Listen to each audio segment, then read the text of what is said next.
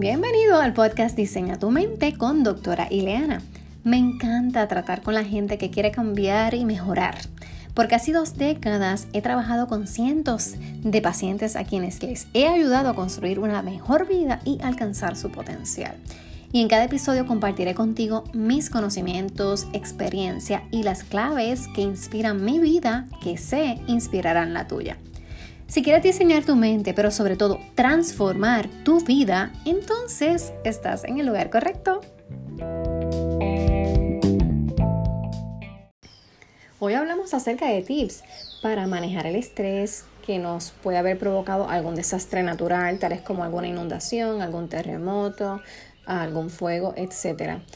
De manera que luego que tú vives un desastre natural es típico, es natural que también tú puedas estar experimentando síntomas de ansiedad, de estrés, de coraje, de frustración, de miedo, de tristeza.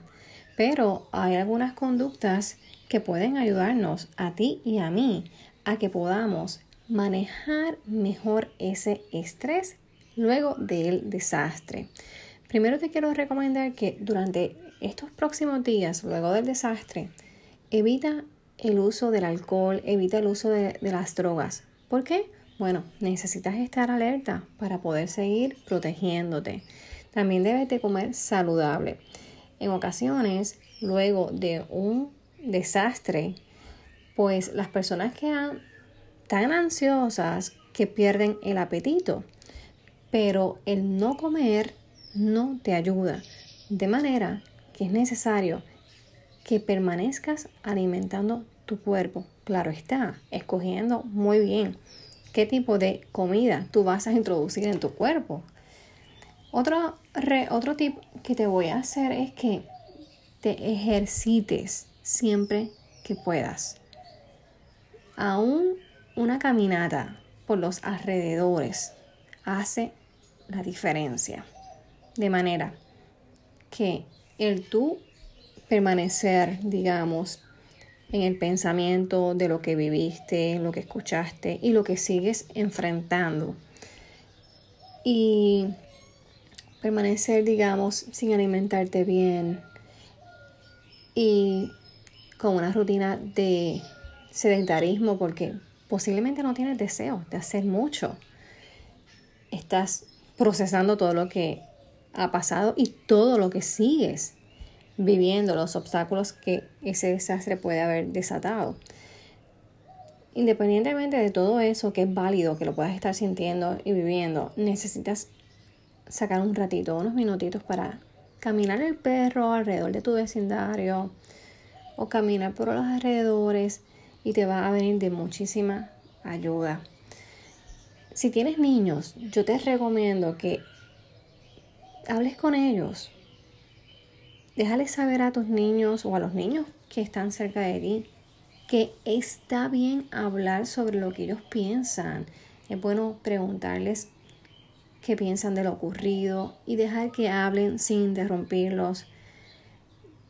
Hazle saber de que pueden sentir miedo, pueden sentir coraje, tristeza, pueden estar confundidos, pueden estar preocupados y desanimados y eso es normal que lo puedan sentir luego de un, de un evento de desastre. Pero déjales saber que pueden hablar sobre eso, que quieres escucharlos. También debes limitar el tiempo que estos niños están viendo o escuchando las noticias en televisión sobre ese desastre. Sabemos que en ocasiones ciertos canales de televisión local pueden estar repitiéndote la misma noticia todo el día. No hay nada diferente, no hay ningún cambio, pero te repiten la noticia continuamente. Y eso a tus oídos, a tu vista y a tus sentidos, lo único que hace es debilitarlo.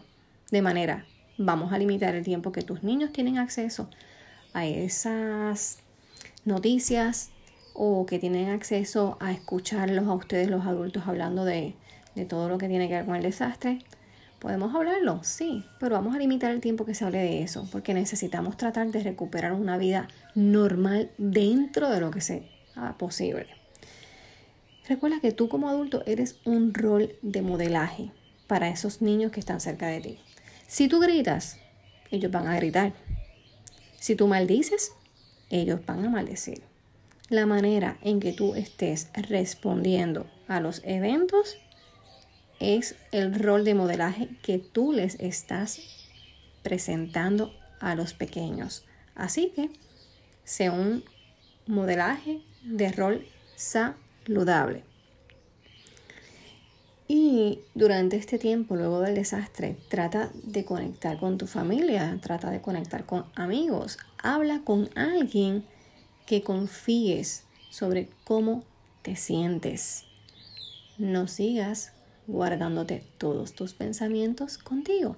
Si tienes la bendición de tener algún servicio psicológico cerca o algún servicio de salud mental cerca que esté accesible a ti, utilízalo. El hablar, el sentirte escuchado y atendido va a ser de gran alivio mental para ti. Y recuerda, dormir lo suficientemente bien. Sabemos que luego de un desastre pasan muchas cosas. Gente no tiene a veces cama, están durmiendo en el piso, otros están durmiendo en otros lugares que no son muy cómodos, otros estamos con unos pensamientos recurrentes que también nos impiden tener un sueño reparador, pero es de máxima importancia que todos tratemos de tener un sueño lo suficientemente bueno que nos permita al otro día tener una mente clara, que nos permita tener menos irritabilidad, menos coraje y que nos permita funcionar. Recuerda, luego de un evento eh, estresante, traumatizante, un desastre, necesitamos tratar de volver a la, a la normalidad siempre que sea posible. Sé que todo ha cambiado luego de un desastre, pero independientemente necesitas tratar de recuperar esa rutina que tú tenías antes del desastre. Así que aun con todas esas dificultades que se han añadido ahora, luego del desastre, trata de repetir esas rutinas que tenías antes del desastre. Y de verdad te digo que tú vas a estar notando que vas a empezar a manejar toda esta situación de una manera mejor, más saludable y con más tranquilidad dentro de todo el caos que se está viviendo. Mis mejores deseos contigo.